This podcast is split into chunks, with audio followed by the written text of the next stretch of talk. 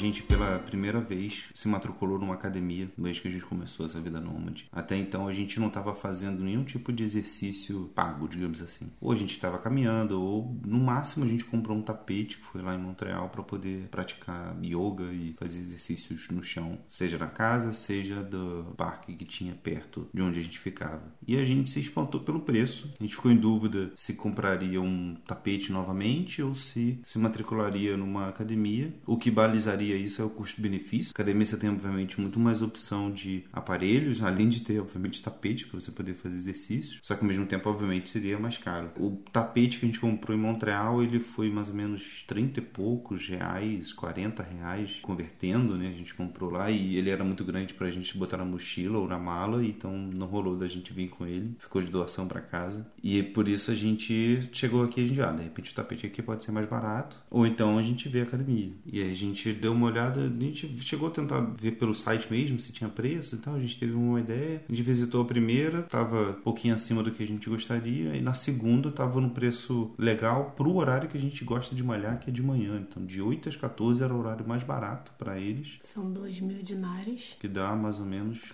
80 reais por pessoa. 80 reais por pessoa. Fica um pouquinho menos. Pouco menos de 80 reais por pessoa. Até mais barato que a academia que a gente pagava no, no Brasil, né? De uma rede famosa por ser barata, que não tava pagando. É Smart Fit, gente, você já sabe disso, né? Então a gente fazia, malhava lá e ele pagava tipo 85, 90 por aí. 90. Só que tinha, pra você entrar, você já pagava adesão, né? Em outubro era o mês da manutenção anual. Aí você tinha que, em outubro vinha 90 reais, mais acho que 90 reais também. Então era 180 pra você pagar. Em um mês, mano. E por isso a gente pensou, cara, acho que vai valer a pena a gente ficar por aqui. A gente fez lá, fez um dia de, de musculação, viu que tinha uma esteira, e esse valor é para 12 diárias. Ou seja, dá mais ou menos 3 vezes por semana, né? Um mês. Você vai 12 vezes e fica um valor, assim, pra gente é o número de vezes que a gente queria malhar mesmo. E aí a gente fez um dia lá de musculação, a gente correu na esteira, tem um número de equipamentos modesto, mas suficiente pra gente malhar tudo que a gente quer. A gente já tinha um plano de cabeça, né? um plano de exercícios, a gente está repetindo os planos que a gente tinha no Brasil. E quando a gente saiu de lá, a gente estava muito feliz, assim, a gente estava com uma sensação muito boa de ter feito algo tão simples e pode ter um benefício muito forte para a nossa vida nômade. Tem um benefício, obviamente, para todo mundo, você poder fazer exercícios, estar nativa. Né? E a gente percebeu o quanto que alguns gastos fazem bem. Então a gente decidiu fazer um episódio somente sobre isso, para falar nossa experiência, nossas dicas, nossos aprendizados sobre essa questão da relação com o dinheiro e o bem-estar. Que nem tudo pode ser regido pela, pelo lado financeiro. Obviamente, a sua saúde mental e física tem que sobrepor a tudo. Gente tem um orçamento que a gente montou para seguir todo mês, levando em consideração hospedagem, gastos com mercado, gastos com alimentação fora do mercado. A gente nunca bota certos gastos como prioridade, que são os gastos com bem-estar. Por exemplo, terapia, academia, não sei, um dia de princesa, um spa, essas coisas, né? A gente sempre acaba virando falando: ah, se sobrar dinheiro, eu faço terapia. Se sobrar dinheiro, eu faço academia. Se sobrar dinheiro, a gente compra um tapete. Se sobrar dinheiro, sempre assim. É, é, nunca foi prioridade. Uhum. A academia, nem a terapia, nem qualquer outra coisa relacionada a bem-estar, assim. E aí, quando a gente prioriza dessa maneira o nosso alocação de dinheiro, a gente acaba que só quando dá alguma merda de você ficar muito estressado, de você, sei lá, engordar, de você ficar com problema de pressão, de você, enfim, de estar com coisas que o seu corpo ele começa a, a ter consequências de um sedentarismo, assumindo que todos esses problemas vêm da falta de exercício, vêm da falta de saúde mental também. A questão da depressão, que a gente já falou em outros episódios. Essas coisas todas, quando elas estouram, você meio que já fica no. É tarde demais, né? Puxa, eu podia ter feito alguma coisa. Eu entendo e admiro muitas pessoas que fazem exercício somente em casa, porque é bem difícil pra gente, assim, tipo, todos os dias acordar, botar uma roupa pra, tipo, dois metros de onde você dorme, você tenta fazer exercício, tenta fazer não sei o que. Sentia falta também de um pouco de aparelhos e outras coisas que tem numa academia. E a gente deixa muitas vezes a relação do dinheiro ela ficar à frente da definição da prioridade, né? E na verdade a gente acaba depois estourando por algum lado.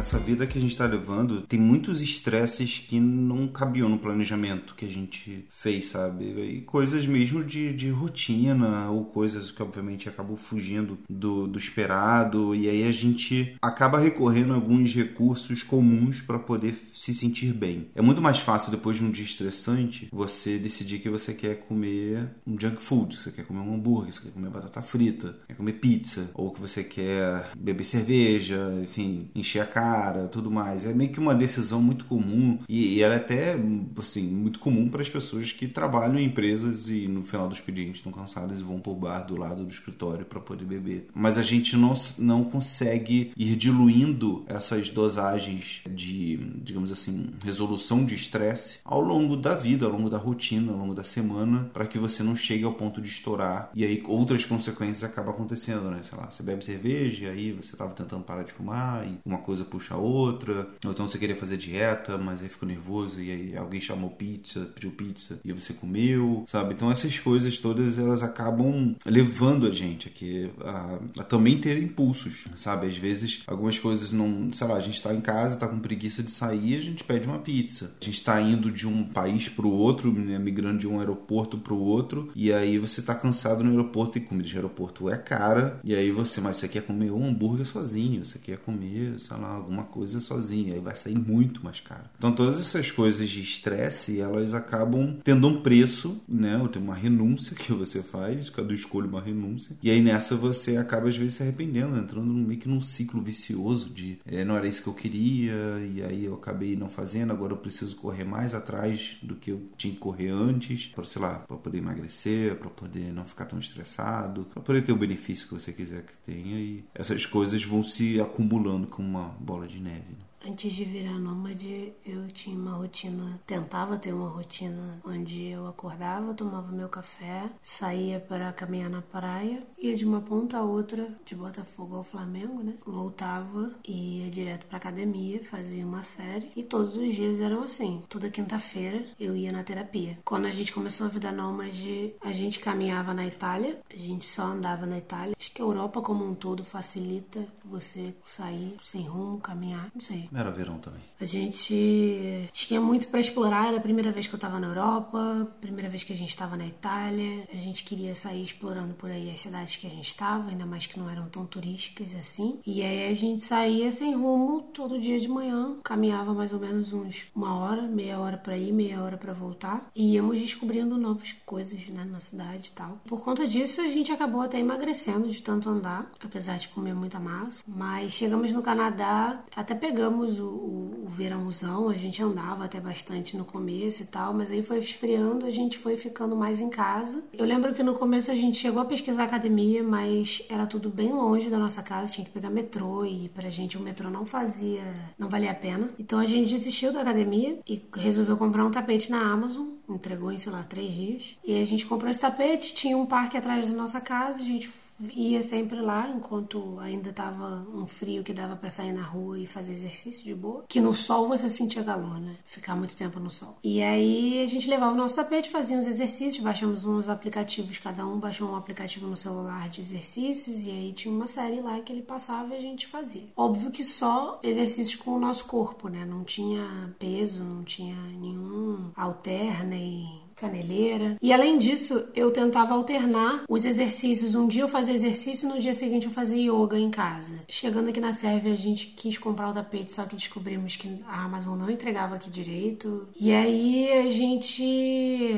chegou a procurar lojas de esporte, mas não achamos tapete de yoga. Não... Chegamos aí em uma loja de esporte, só que aí a gente falou, vamos sair amanhã para procurar academia e ver quanto que custa. E aí quando a gente descobriu as academias, achamos que valeu o custo-benefício. Em relação à terapia, passei a fazer duas vezes ao mês porque meus problemas mudaram. Eu não tô trabalhando com fotografia da mesma forma que eu trabalhava antes, freneticamente, que me tirava muito do meu dia, mas os problemas foram evoluindo e mudando de pauta. Hoje os problemas que eu tenho são de autoestima e relacionamento. Antes era muito mais ligado ao trabalho e autoestima também, não sei. Não tanto autoestima porque na época eu fazia academia e eu tava bem com o meu corpo, tava bem com o meu cabelo, tinha acabado de cortar. Autoestima profissional. no? Mas desde que eu comecei a viagem, meu cabelo foi crescendo, eu fui deixando meu cabelo crescer. E é, o processo de, de transição do cabelo curto pro cabelo médio é, é uma coisa bem louca. E aí tem umas fases que a gente não, não consegue gostar, tem umas fases que gosta mais. Tem, às vezes tem um dia que o cabelo tá bonito e no dia seguinte já, já não sinto mais. E o fato de não estar fazendo academia mais, meu corpo foi mudando. Eu fui comendo na Itália, apesar de ter emagrecido um pouco, mas quando você não tá pegando peso, né, o corpo passa a. Mesmo que eu emagreça, eu tô perdendo músculo. O corpo muda de formato. Então, meu, meus, meus problemas evoluíram, mudaram de forma, mudaram de tema eu passei a não ver tanta necessidade de fazer toda semana a terapia, ainda mais que agora passou a ser online, que é totalmente diferente a dinâmica. Também foi uma forma que eu achei para economizar, porque antes eu pagava um valor X para quatro sessões no mês. Hoje eu pago o mesmo valor para duas sessões no mês. Então, tipo, eu pago para dois meses o valor de um mês que eu pagava antes. E hoje está sendo suficiente para mim e melhor assim.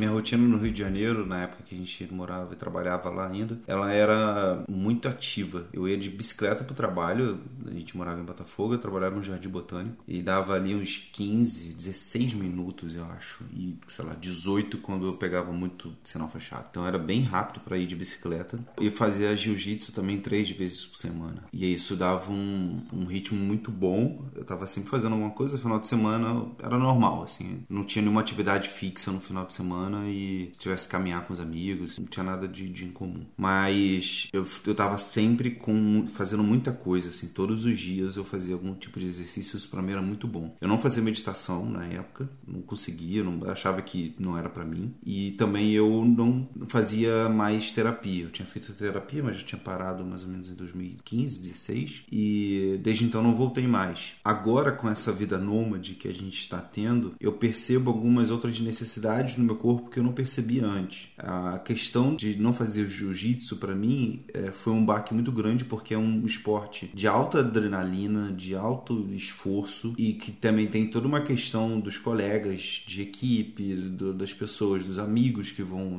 que vão, vão surgindo, né? Então você ter esse corte é muito difícil, né? Então você fica meio que viciado mesmo, né? No treino e como para mim também foi tudo uma quebra de filosofia do jiu-jitsu, do que eu imaginava que era ser uma coisa violenta. E eu descobri que na prática há muito mais gente querendo fazer uma, uma versão, digamos assim, calma e, e do esporte. É muito mais legal e esse tipo de, de rotina que eu tinha antes e o fato de eu não ter hoje dá uma quebrada grande na expectativa, né? Na, no humor da vida nômade. E o que eu tenho aprendido com, com o meu próprio corpo, que ele emagreceu na Itália quando a gente ficou caminhando pra caramba, engordou no Canadá porque tinha besteira besteira muito mais acessível e barata e todo aquele negócio que eu falei lá da gente descontar no álcool, descontar na comida com lugar de fala. Aí hoje quando a gente vem aqui pro, pra Sérvia, em que é o meio que o melhor dos mundos, né? A gente pode caminhar, aqui no, no apartamento onde a gente tá ficando tem bastante lugar para poder visitar a pé mesmo e a comida é barata, cerveja é barata, tem muita fritura aqui, a comida é bem gordurosa, então você fica com aquela tentação. Só que ao mesmo tempo a academia também ficou barata. E a gente volta com esse pensamento pensamento de que é preciso a gente pensar um pouco mais no longo prazo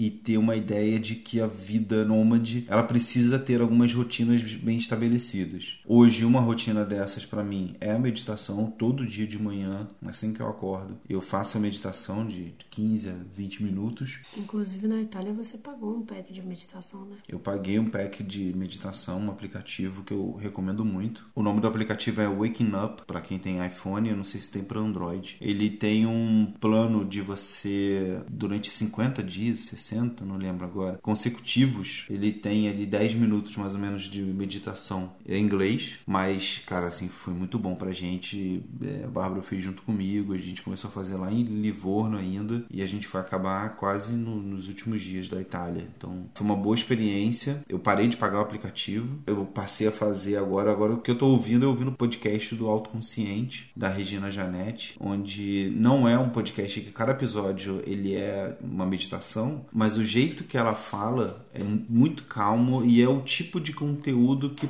pede justamente uma atenção maior. E outra característica do podcast dela é que ele é uma série, ele é serial. Ele começa no episódio zero e vai até, sei lá, não sei onde que ela tá hoje, se tá uns 70 por aí. E eu comecei do, do episódio zero, ouvindo ali 15 minutos e eu fico prestando atenção somente no episódio. Já tem sido um exercício muito bom. Ela fala de coisas do dia a dia da nossa vida que impactam bastante. Então fala sobre ansiedade, sobre FOMO, né, o Fear of Missing Out. Ela fala sobre redes sociais, sobre celular, sobre atenção. Então, são tópicos que para mim me interessam e me fazem bem. Eu tento manter uma atenção plena, né? Então, tento fazer o exercício de estar presente é, durante todo o, o episódio, que para mim tem valido muito a pena. Tá, tá sendo muito bom.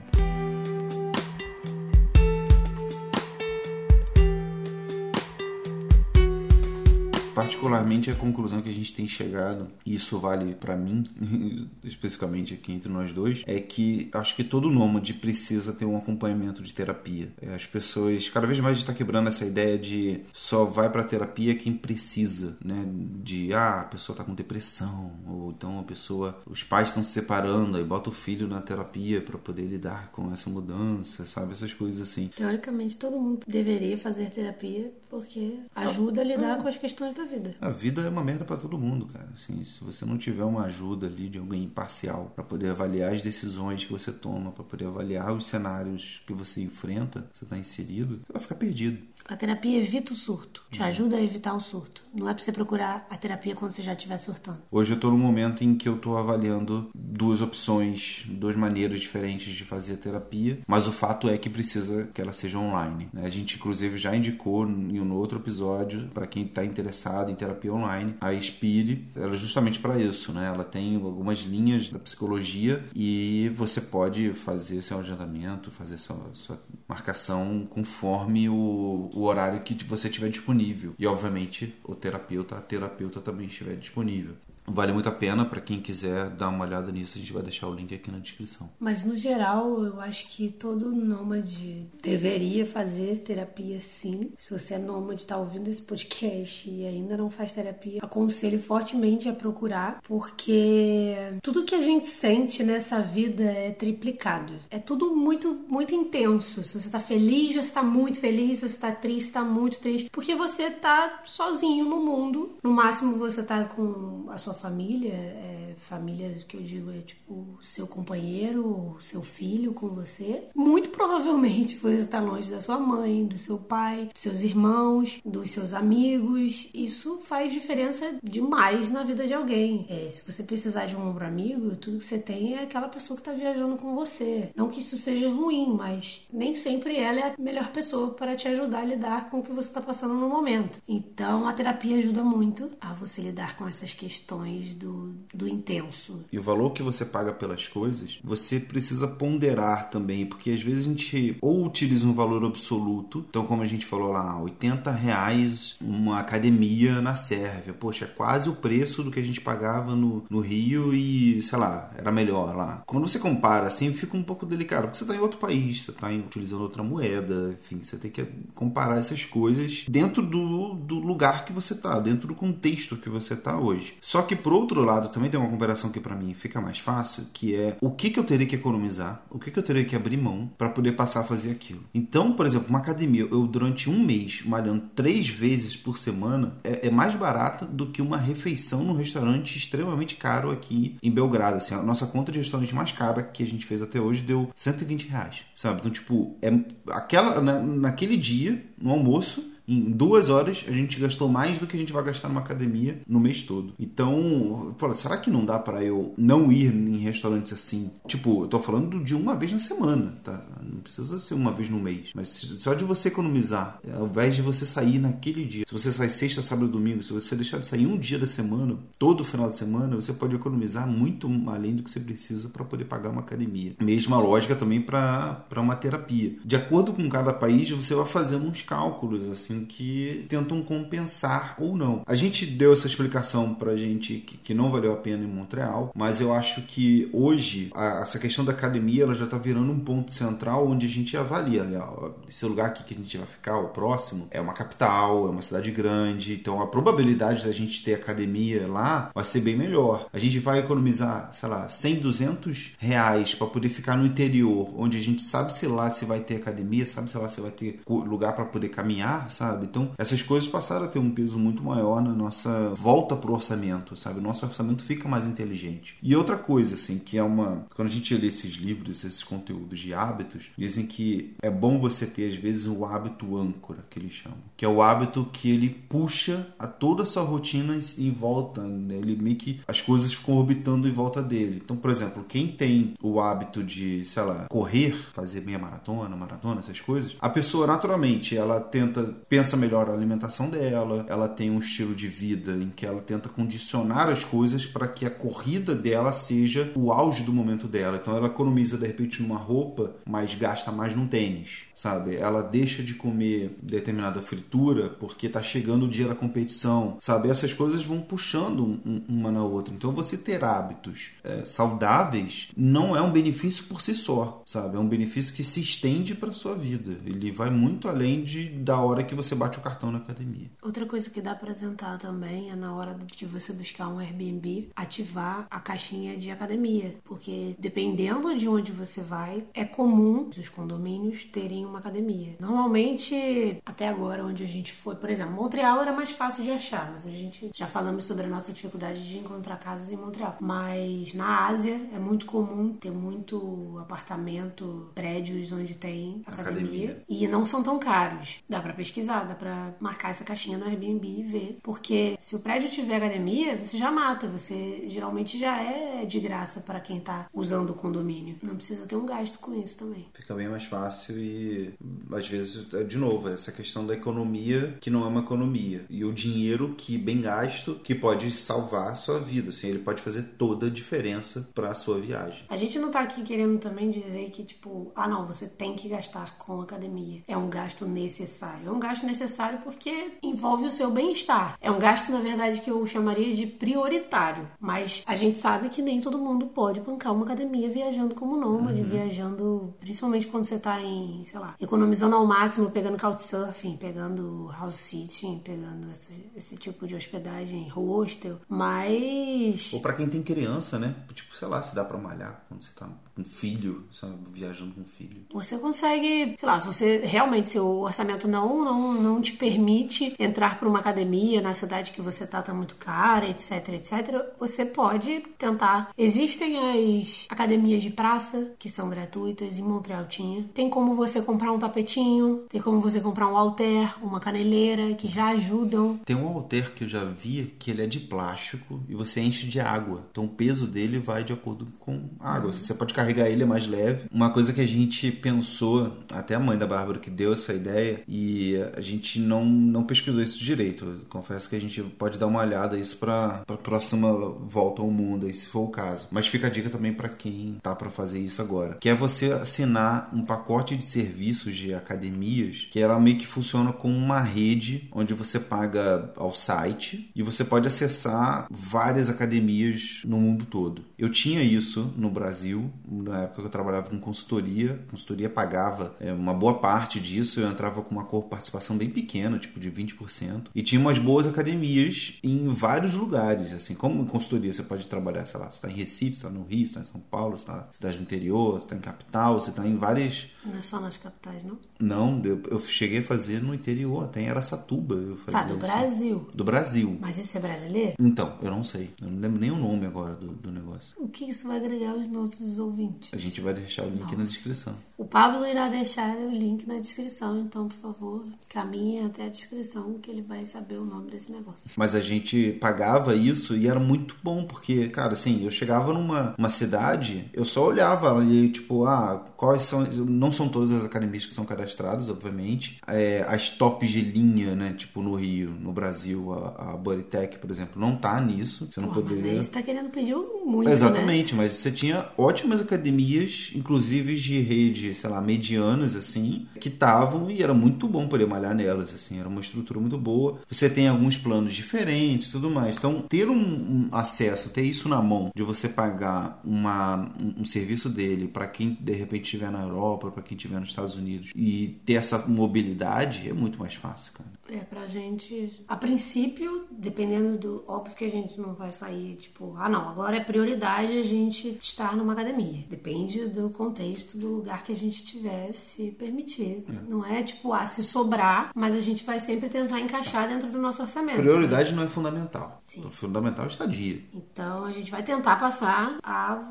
colocar, encaixar isso sempre no nosso orçamento, mesmo que a gente tenha que diminuir o orçamento da, da estadia um pouquinho mais e ir para lugares mais baratos. Acho que cada vez mais a gente está vendo a necessidade de que o impacto de que o exercício faz na nossa vida e que das próximas vezes vai virar uma prioridade.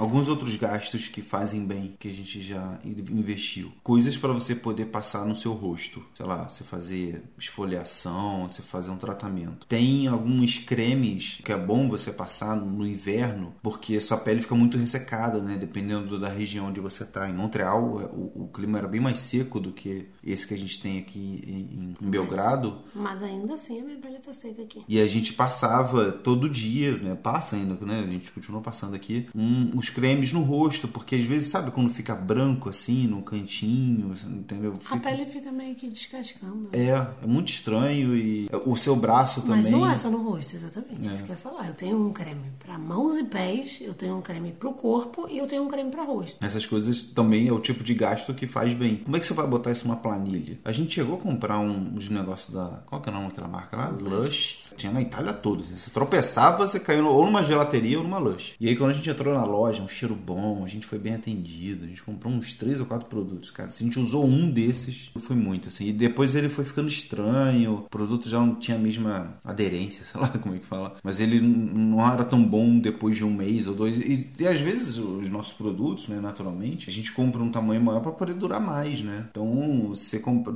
tem creme que tá aqui com a gente que a gente comprou no início da viagem no Canadá. Então, tem mais de três, quatro meses isso, sabe? tem quase seis meses já essa história. A gente, obviamente, fica na mão com esse tipo de coisa. Então a gente também vai direcionando um pouco melhor os gastos para coisas que são melhores. Os produtos da Lush não valeram tanto a pena, mas esses cremes da Nivea e dessas marcas internacionais aí que a gente reconhece tá valendo muito mais a pena pra gente. É, a gente geralmente entra em farmácia 24 horas e sai procurando creminho, né? Normalmente de marcas que a gente conhece, né? A não ser que tenha alguma recomendação Sim. local.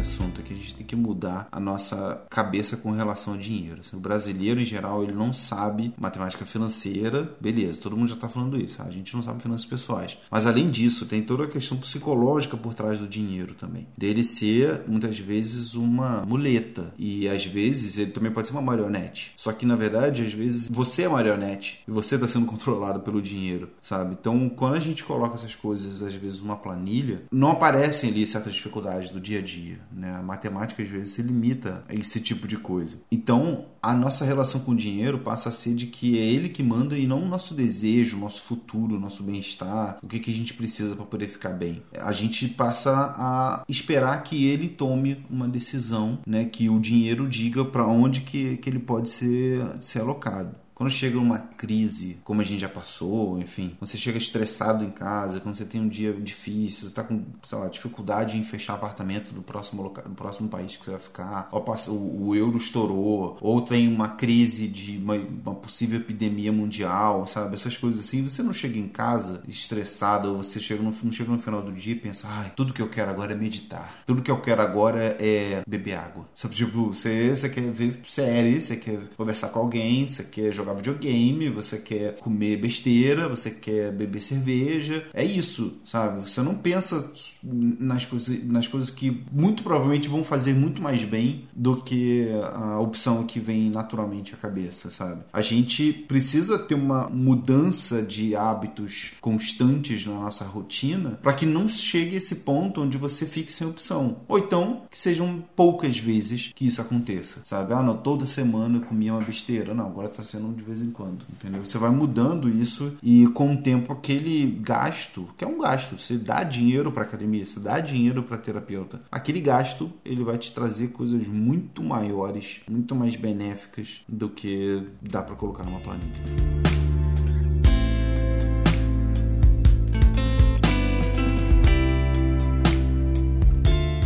Alguém já desistiu de ser nômade porque, sei lá, achou que virou e falou: "Ah, isso não é para mim"? Talvez essa pessoa nunca pensou que na possibilidade de poder malhar nos lugares, fazer exercício, poder pagar uma academia num lugar diferente. Sei lá, talvez por conta da língua impossibilitar ela de, de poder ir atrás de uma academia e solicitar um plano. A preguiça também, talvez, de, da diferença de comidas no lugar para poder se alimentar melhor, para poder continuar, talvez continuar tendo. Às vezes, tem pessoas que entram pro nomadismo e querem continuar tendo a mesma refeição que fazia no Brasil, a mesma dieta que tinha no Brasil, comer, sei lá, abacate no almoço, mas às vezes você não vai conseguir achar um abacate bom. Aqui na Sérvia, o único abacate que a gente comprou não veio já maduro e no Canadá a gente encontrava abacate que você podia comer na mesma hora que você chegasse em casa. Alguém falou da banana, a banana na Europa não é boa. Aí quando você encontra a banana boa é que é importada, mas nem todo é país caro. consegue ter uma banana num preço bom importada. É, então o nomadismo para mim é uma grande saída da zona de conforto. Você tá sempre tendo que aprender novas coisas, ter novos hábitos. O Pablo foi comprar limão para tomar água com limão dele todos os dias quando acorda e ele sem querer comprou laranja. E ele falou que era limão pro, pro Pablo e não era, era laranja. Então, assim, a gente tá sempre aprendendo novas coisas, sempre saindo da nossa zona de conforto. Eu não vou chegar numa feira, a gente foi numa feira e ninguém falava inglês. A gente tinha que andar com o Google Tradutor. E se o, o, o, o plano de 3G acabasse ali na hora? Não ia ter como se comunicar, ia ter que fazer mímica. É, e era uma feira sem preço também, o preço era o que eles falavam na hora, e a gente gastou bastante na feira. E depois eu fiquei pensando, cara, talvez tivessem feito preço de turista pra gente, né? Porque não tinha preço ali. Na Itália a gente estava acostumado a ter preço. Você olhava, era o preço. Era o preço que o local pagava, era o preço que eu pagava. Aqui a gente não sabe. O cara falou, quanto que é o queijo? É isso. Não tinha nenhum lugar. Então a gente gastou até é. mais numa feira. Beleza que tem um lado positivo, você gastar numa feira tudo mais. Mas... Orgânico. Orgânico, dá para é próprio produtor que você está pagando, mas cara, normalmente feira é mais barato. A gente pagou muito mais caro Exato. do que a gente pagaria no supermercado. Eu levava 16 reais para feira atrás de casa em Botafogo e Fazia saía, festa.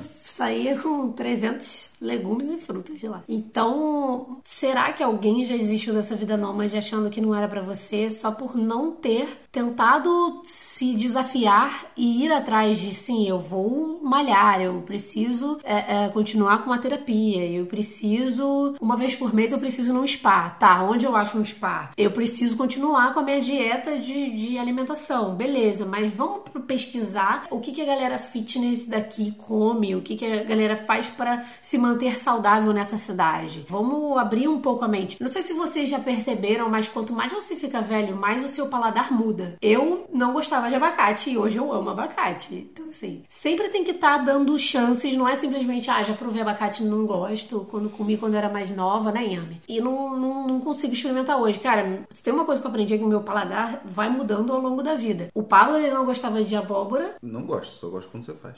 E aí eu cozinhei para ele abóbora e ele gostou. E foi a primeira vez que eu cozinhei abóbora na vida e ele gostou da minha abóbora. Então, tá na hora de eu fazer um yame para ele.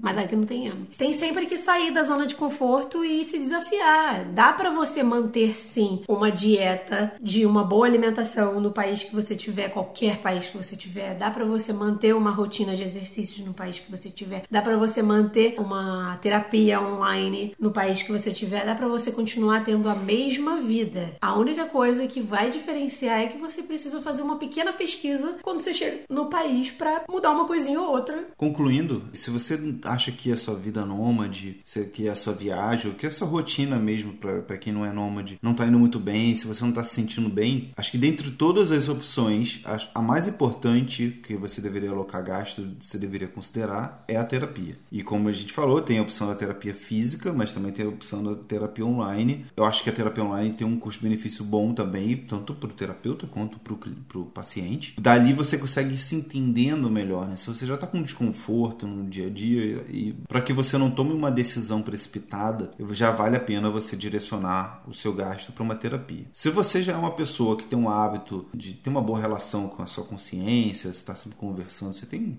ou já está fazendo terapia. Se você quiser avançar para alguma coisa, tente isso, tente trazer para sua rotina esportes diferentes, principalmente esportes coletivos. Se você mora num, num país, digamos assim, fixamente, é bom ter esportes coletivos porque você vai gerando uma amizade com as pessoas que estão ali. Se você está viajando, considere essas opções de academias por curta temporada, sabe? Pergunta para academia mais próxima e, e, tenta ir não só nas grandes, tenta ir na mais simplesinha. É, se dá para pagar só um mês, se dá para pagar em dinheiro, se tem desconto, sabe? Se tem um horário que é mais barato. Esse tipo de, de abordagem, de mudança de postura na, na tomada de decisão, pode fazer uma diferença muito grande pro, pro resto da sua vida. Assim, o dinheiro que você tem guardado para sua viagem, o dinheiro que você está guardando para sua rotina, ele não limita a sua vida. O dinheiro tá ali é para você conseguir alguma coisa muito maior. Você gastando esse dinheiro com gastos, né, com coisas que te fazem bem, ele pode te fazer um benefício tão grande quanto um investimento em bolsa de valores, sabe? Tipo, ah, eu comprei uma ação a um real, vendi a cinco. E assim como nos investimentos, né, o... às vezes é bom você diversificar. Você não precisa direcionar os seus gastos só para uma coisa, não. A minha grande e única prioridade é ficar no melhor lugar possível. E aí depois eu me viro para comer barato, e depois eu me viro como que eu vou chegar lá, e depois eu me viro com, com um passeio, e é isso. Minha prioridade é 95% do meu orçamento é a hospedagem. Cara, assim, tenta dar um equilíbrio, sabe? Você tenta. É, obviamente que a hospedagem vai ser sempre mais caro e é o que, que manda mesmo, como a gente falou, é o, é o que é fundamental. Passagem e hospedagem. É como você vai chegar e quando você vai. onde você vai ficar. Se você gastar, resolver pagar barato demais na alimentação, você vai comer mal. É. Só e aí, comer lá na fast frente, food. talvez que você tenha que deixar de, de, de alocar dinheiro para outras coisas que você gosta, porque você, agora você tá doente. Então você precisa tomar remédio. Você precisa ter uma dieta forçada, sabe? Esse tipo de coisa que, que às vezes é, acaba sendo muito mais danoso, obviamente, né? Isso é, isso é claro. Então a nossa recomendação é identifique quais são os gastos que te fazem bem. Tenha uma boa relação com eles, procure ajuda se for necessário, não tome conclusões precipitadas sobre o quanto que eles vão custar. Às vezes você pode surpreender com gasto naquilo na região e principalmente pergunte o que os locais estão fazendo. Esses gastos que a gente falou aqui, que são academia, terapia e alimentação, pra gente são os gastos que nos fazem bem. Pra você pode ser que seja uma aula de canto, pode ser que seja uma aula de dança, pode ser que seja uma aula de, sei lá, qualquer coisa, de desenho, pintar um quadro. Museu, cinema. Isso, exato. Identifica os gastos que te fazem bem e faz deles serem as suas prioridades. Tchau, até o próximo. Boa sorte. Conta pra